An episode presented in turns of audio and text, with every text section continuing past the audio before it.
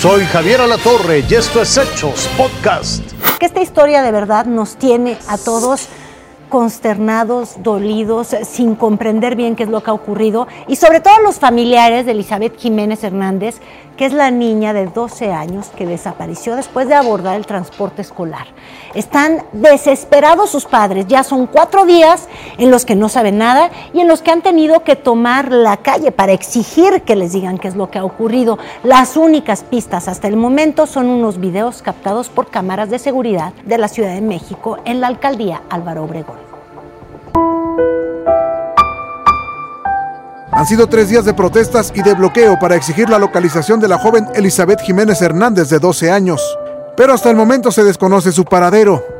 Ella desapareció desde el pasado 15 de noviembre.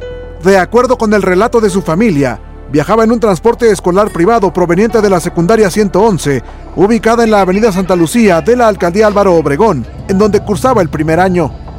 Presuntamente, un bloqueo obligó al chofer al cambio de ruta, Elizabeth y una compañera descendieron en la colonia Jalalpa el Grande y continuaron su camino por sus medios, según versiones preliminares.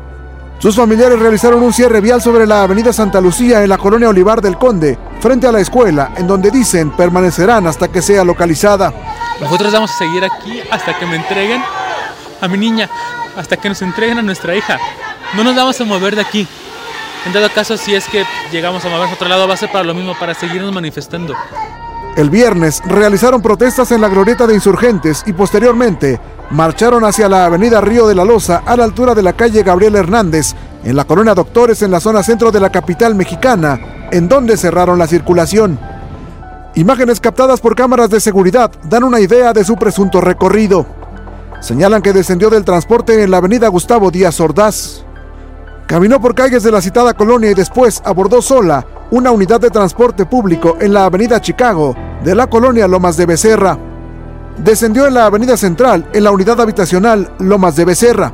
Nuevamente caminó y posteriormente le perdieron el rastro. No portaba su teléfono celular.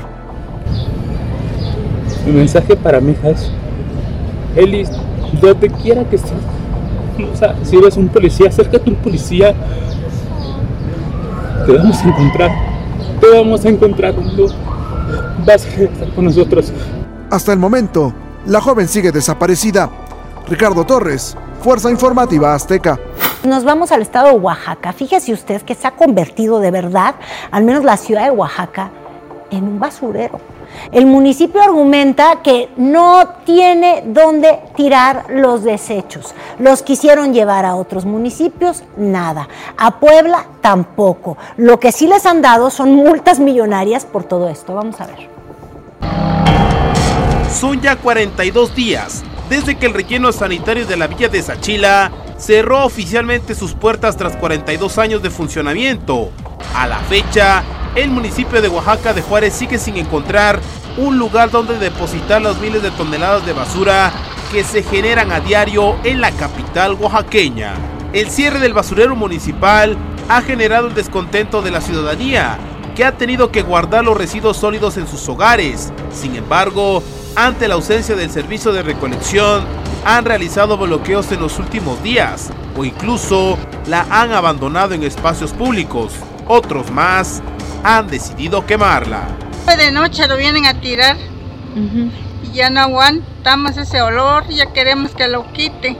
Ya me siento mal y, y mire cuantísima basura huele como la ch... Ya no aguantamos ese olor, ya queremos que lo quite. Como opciones, el ayuntamiento municipal instaló como vía alterna la zona del playón sobre la ribera del río Atoyac, pero esto ha traído consecuencias tanto económicas como ambientales.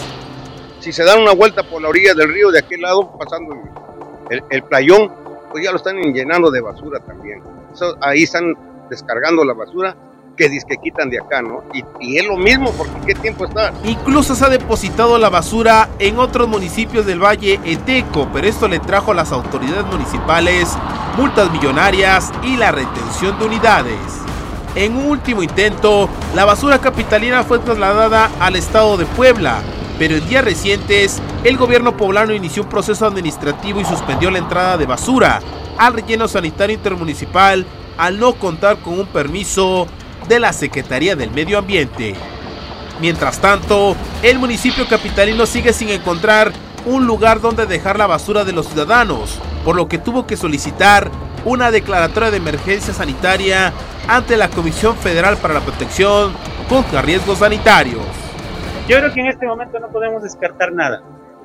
E, eso lo diría con total claridad. No debemos descartar nada porque a la hora en que esto pueda llegar al colapso, si nos cerraran fronteras, por ejemplo, ¿qué vamos a hacer? Tenemos que encontrar una solución. Cristóbal Reyes, Fuerza Informativa Azteca.